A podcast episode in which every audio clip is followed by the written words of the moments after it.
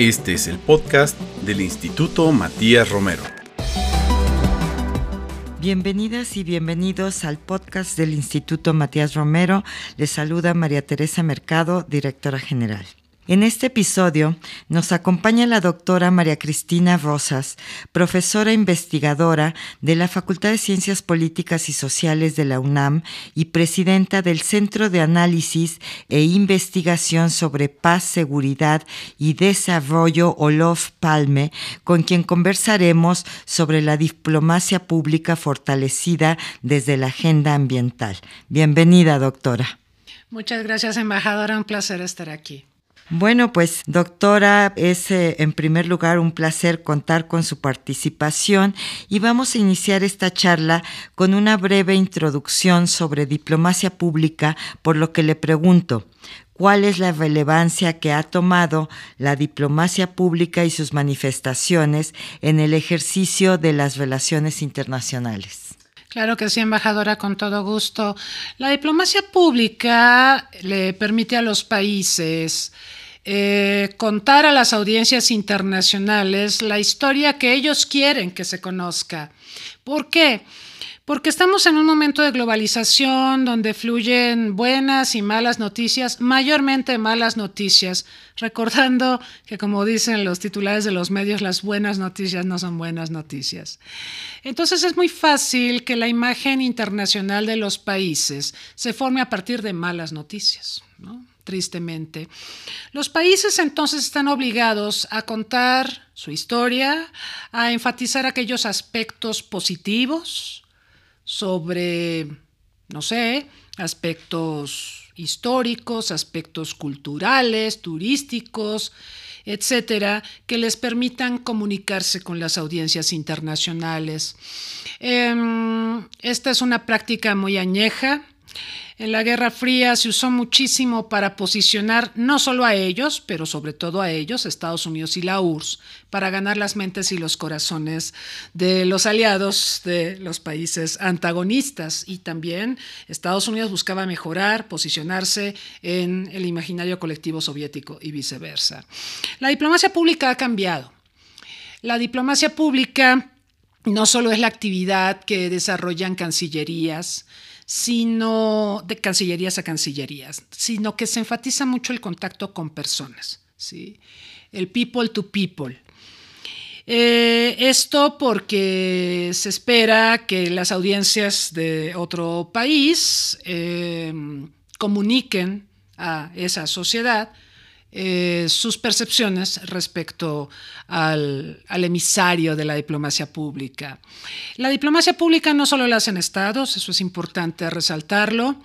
Em, estamos en un momento donde tenemos protagonistas que incluyen a empresas, a celebridades, a organismos no gubernamentales, en fin, todos ellos hacen diplomacia pública para posicionarse. Porque en este mundo globalizado es sencillo perder relevancia, es sencillo no ser visto. Y para ser visto hay que hacer cosas que nos hagan vistosos.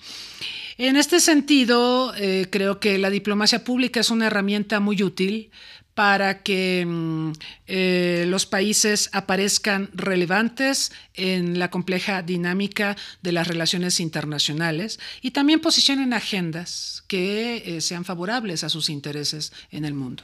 Pues sí, muchas gracias. Es muy importante eh, para todos ahora gestionar la imagen de los países y evidentemente que este contacto entre las personas ayuda muchísimo a un acercamiento y a un conocimiento más profundo de la diplomacia de un país hacia otro. Así que esto nos ayuda muchísimo en nuestro trabajo cotidiano, sin duda alguna. Doctora, la diplomacia pública cuenta con herramientas ya conocidas como la oferta educativa y cultural, pero ¿en qué momento la diplomacia pública comenzó a integrar la agenda medioambiental y cuál ha sido su impacto? Bien, el momento en que el tema ambiental se empieza a posicionar en la agenda de la diplomacia pública, me parece que acontece en los años 70, cuando tenemos esta cumbre de Estocolmo sobre ambiente y desarrollo.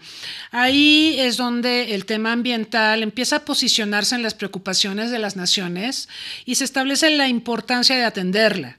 La Guerra Fría fue una guerra en donde se enfatizó lo militar y, la carrera armamentista pero se perdía de vista, por ejemplo, para poner un caso, que la carrera armamentista impacta el ambiente. Pensemos en Vietnam, ¿no?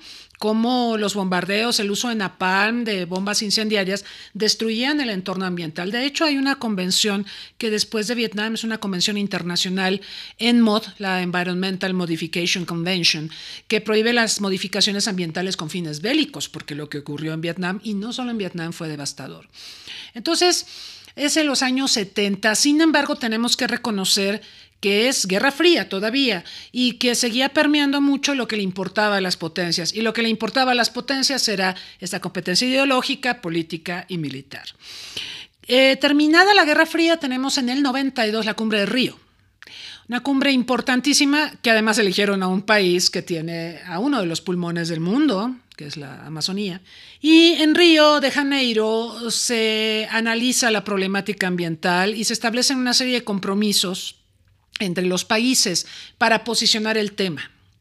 Del 92 para acá, hemos visto que la crisis ambiental en sus diversas dimensiones se ha agravado.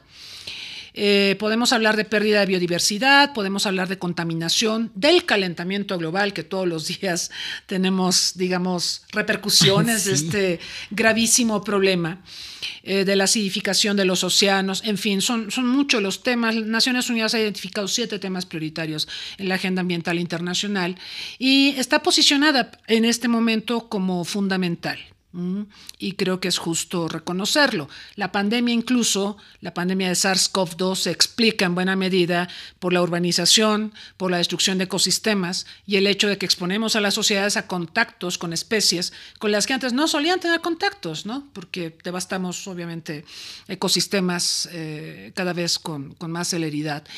Entonces, eh, en este entorno, la agenda ambiental ha generado consensos internacionales. Todos entendemos la importancia de abordar la agenda y de trabajar desde diversas trincheras para evitar eh, la, debacle ambiental. Eh, se habla de que nosotros como, por ejemplo, usuarios del transporte, pues usemos más transporte público, menos el automóvil, o que reciclemos la basura.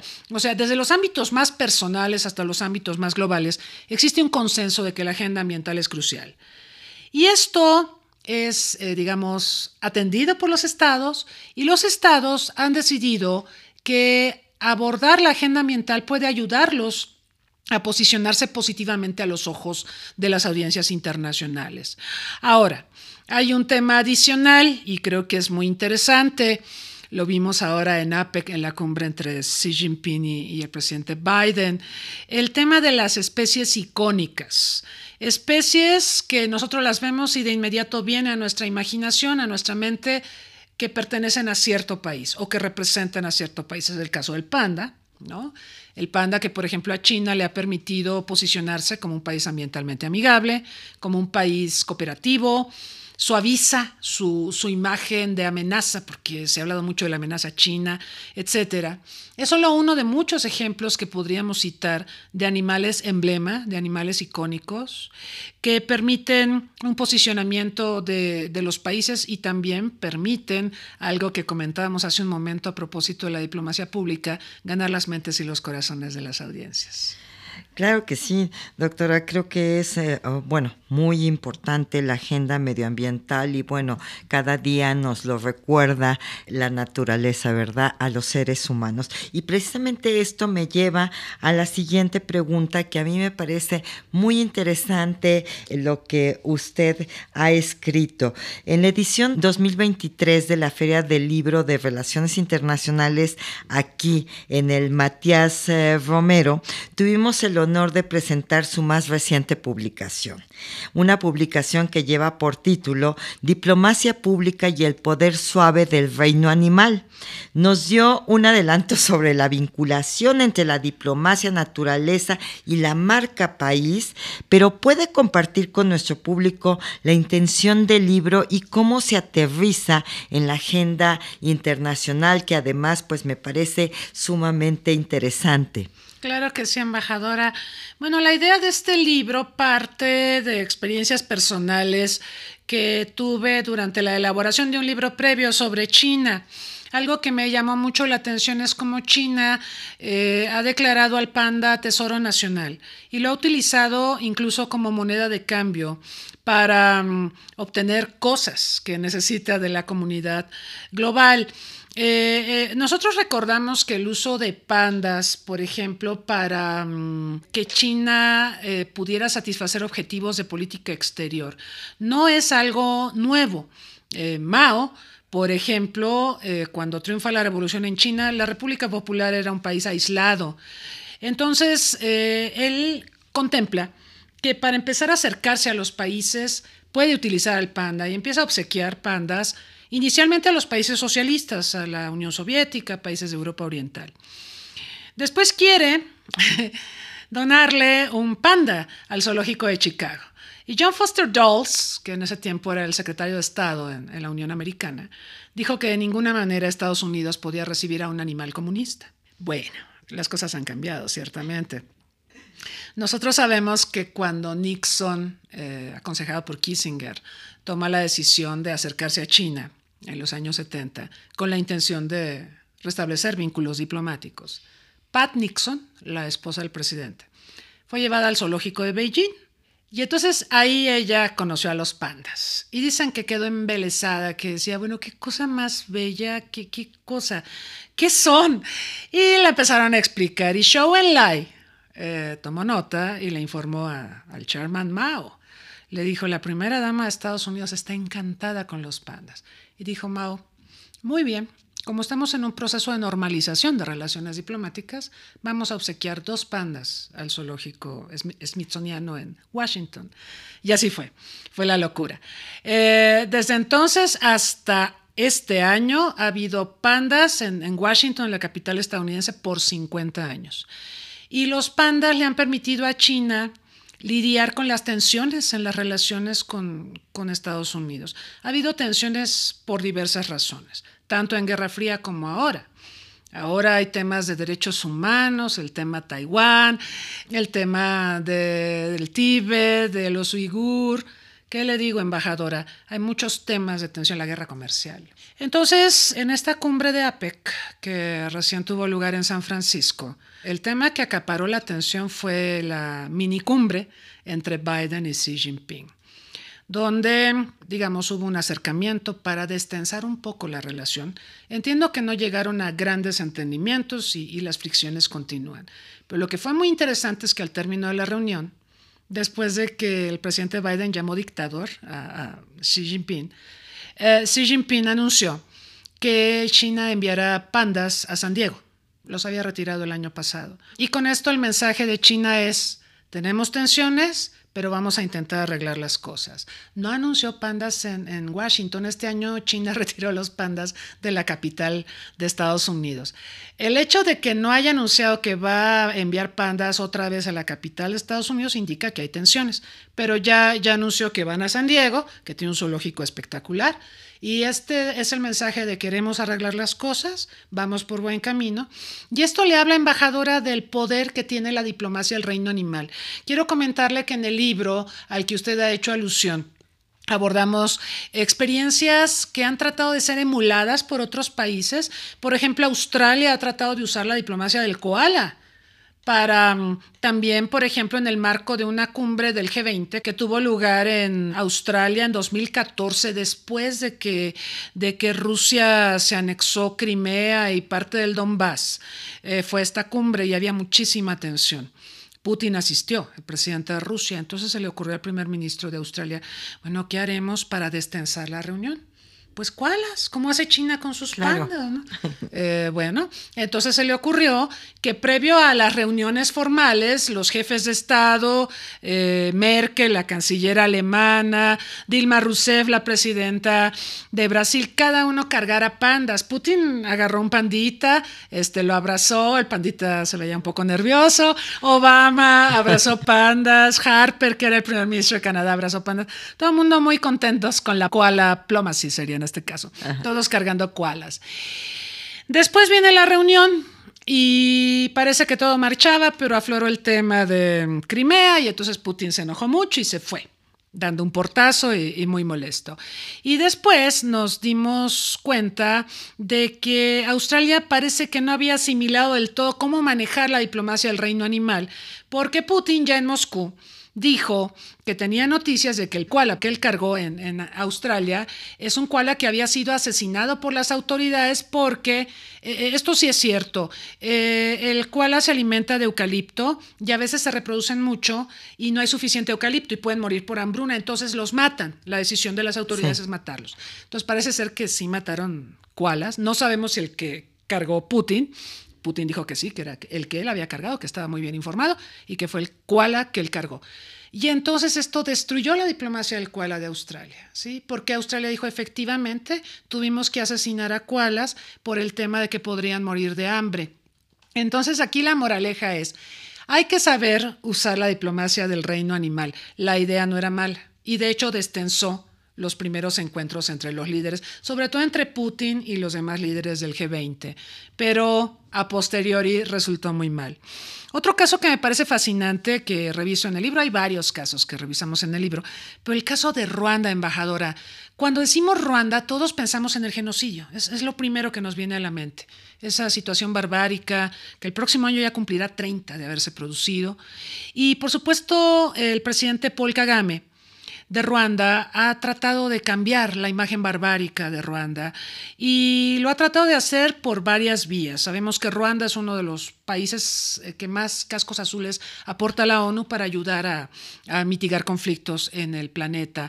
Sabemos que, por ejemplo, el presidente Kagame paga anuncios de Visit Ruanda las camisetas de equipos como el Arsenal, que cuesta un dineral anunciarse en equipos de fútbol eh, millonarios, ¿sí? Y, lo hace para posicionar a Ruanda y decirle al mundo, visiten Ruanda, es un país moderno, es un país donde las cosas marchan bien.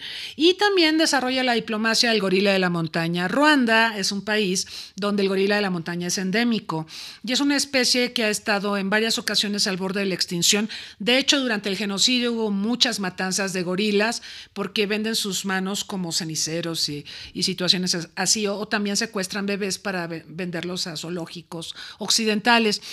Eh, pero bueno, eh, Paul Kagame ha tratado de evitar que esto suceda y ahora oferta tours para que la gente vaya a visitar a los gorilas de la montaña a un costo de 1.500 dólares la hora. Eh, y bueno, este, mucha gente está interesada en conocer a los gorilas porque efectivamente se están reproduciendo. Se ha cuidado mucho que ya los cazadores furtivos no los ataquen y son imagen del país. Y Ellen DeGeneres, esta conocida comentarista de espectáculos en Estados Unidos, creó una fundación en Ruanda con recursos de ella para crear una suerte de escuela a la que pueden ir los occidentales para aprender sobre los gorilas. Entonces, esto mejora eh, impresionantemente, perdón por la, la, expresión, la imagen de Ruanda a los ojos de los occidentales. Entonces, ahí tiene varios ejemplos de diplomacia del reino animal que busca posicionar a los países y hacerlos ver distintos de la imagen que tradicionalmente han tenido. Y una cosa más, embajadora, el hecho de que tomemos a una especie icónica para posicionar a un país también hace ver a los países como ambientalmente responsables, a pesar de que no muchos lo son. Sabemos que China, por ejemplo, contamina muchísimo, es el país que más contamina en estos momentos a nivel global. Y también sabemos que tristemente China pues está lamentablemente involucrado por la medicina tradicional y otras cuestiones en el tráfico ilícito de especies amenazadas. Pero cuando nos presenta el panda nos olvidamos de todo eso y decimos, qué lindo el pandita, queremos panditas. Claro, eh, bueno, es muy interesante cómo lo plantea, doctora, esta diplomacia del reino animal. Una pregunta aquí. Esto también, digo, me queda claro, es parte del el poder suave que tienen los países, pero tiene algo que ver también el comportamiento de, del reino animal con las relaciones entre los países, no solo que los países tomen un animal icónico para ejercer este poder suave también en su diplomacia, sino ya el reino animal como tal, el comportamiento de algunas especies similar al comportamiento de las relaciones entre países?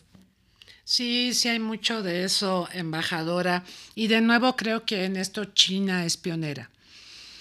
Em, algo que a mí me llama la atención, hablando del reino animal, es que estas especies icónicas, eh, quizás salvo el gorila de la montaña, no son las especies que están más en peligro de desaparecer. El panda tiene tal visibilidad política que es imposible que desaparezca. O sea, eso es real. En el caso del gorila de la montaña, ya el presidente Kagame entendió la importancia.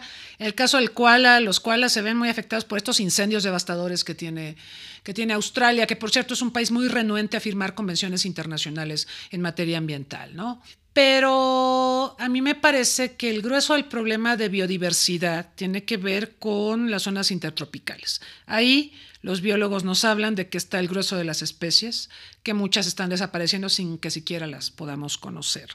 Entonces, regresando a su pregunta, embajadora, creo que China ha creado, es autora de la idea de una diplomacia pública del reino animal, que efectivamente se trata de mm, mostrar a este animal como pacífico. De hecho, los colores que tiene, quien habla del yin y el yang, que están simbolizados en el pandita y cosas por el estilo.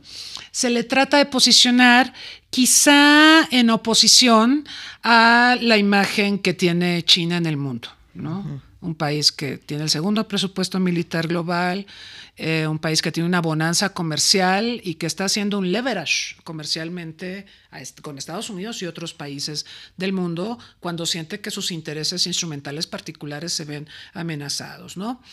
Y lo utiliza como moneda de cambio. O sea, le comentaba en el inicio de la entrevista que, por ejemplo, cuando China ha querido adquirir uranio, se lo quiere comprar a Canadá o Australia. ¿Y qué dicen Canadá y Australia? Este, no te puedo vender uranio, somos aliados de Estados Unidos, eso nos crea un conflicto, no te vamos a vender uranio.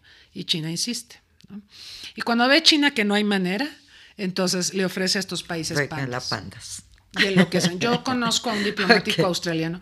Enloqueció, él me dice, enloqueció la delegación australiana en el momento en que China le dijo a, la contraparte, a nosotros, que podía ponernos en renta o entregarnos en renta dos pandas para el zoológico de Adelaide, porque íbamos a ser el único país del hemisferio sur con pandas, que enloqueció, enloqueció literalmente la delegación australiana. Y dijeron, ¿cuánto uranio quieres? Entonces, es interesante, ¿no? Claro.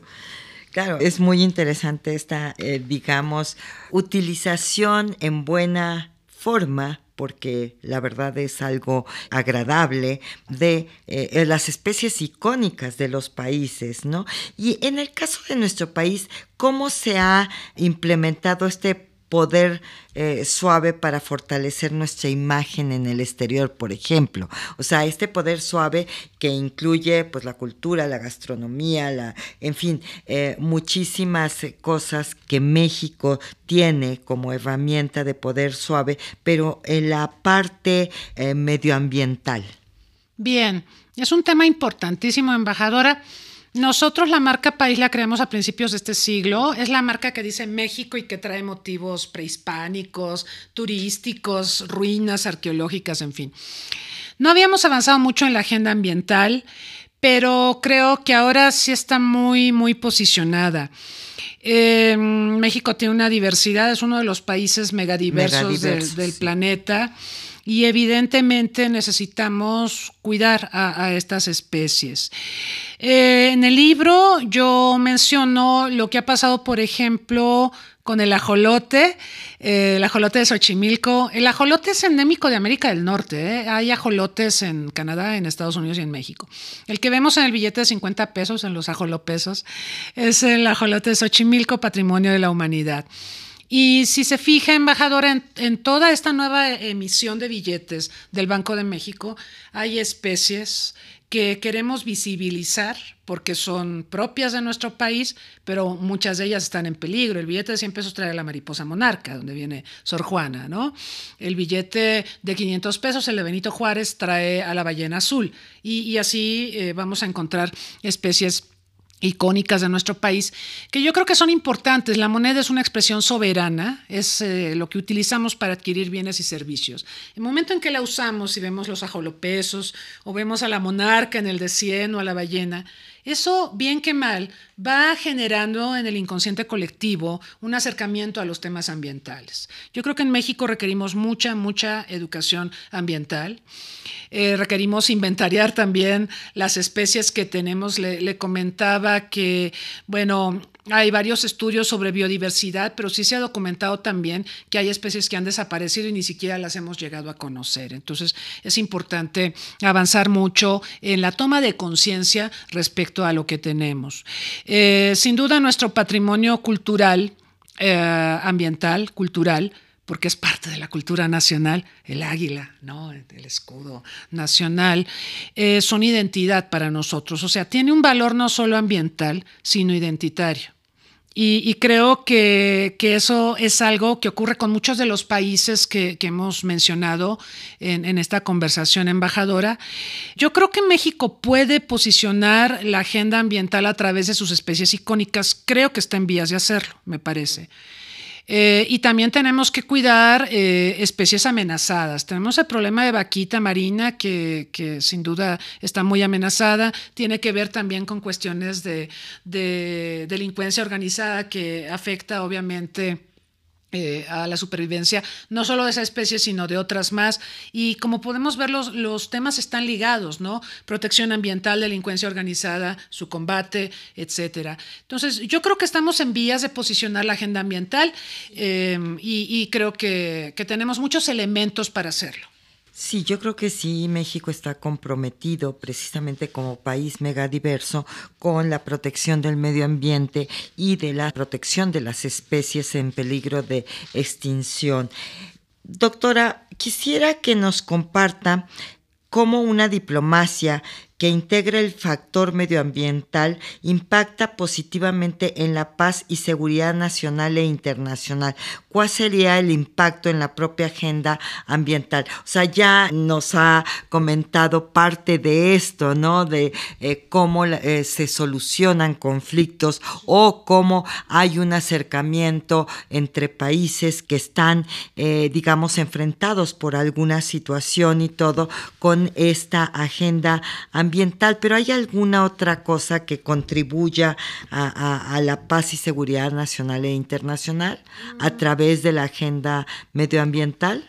Sí, embajador, ahora me hizo recordar estos textos que hablan de las guerras por los recursos, o sea, lo ambiental está ahí, ahí está permeando. Yo creo que eh, la agenda ambiental puede contribuir a la paz y a la seguridad internacionales, porque en la medida en que haya un mayor deterioro sea por contaminación, por deforestación, por contaminación de ríos y mares, por desaparición de especies, en esa medida vamos a tener más problemas para la subsistencia y, el bienestar de las sociedades. Entonces, creo que va junto con pegado. Yo creo que proteger la agenda ambiental, cumplir los compromisos que internacionalmente hemos suscrito los países en esa dirección. Y, embajadora, yo quisiera enfatizar, no todo es calentamiento global. Yo siento que el tema del calentamiento global está está posicionado, pero se está dejando de ver a los otros temas de la agenda ambiental, ¿no? Cuidar esto de la pérdida de biodiversidad. La biodiversidad se pierde no solo por delincuencia organizada, se pierde hasta por malas prácticas de las sociedades. Por ejemplo, importar o traer especies que no son endémicas y que depredan a las especies endémicas de un país es causa de pérdida de biodiversidad. De hecho, está marcada como la principal causa de pérdida de biodiversidad.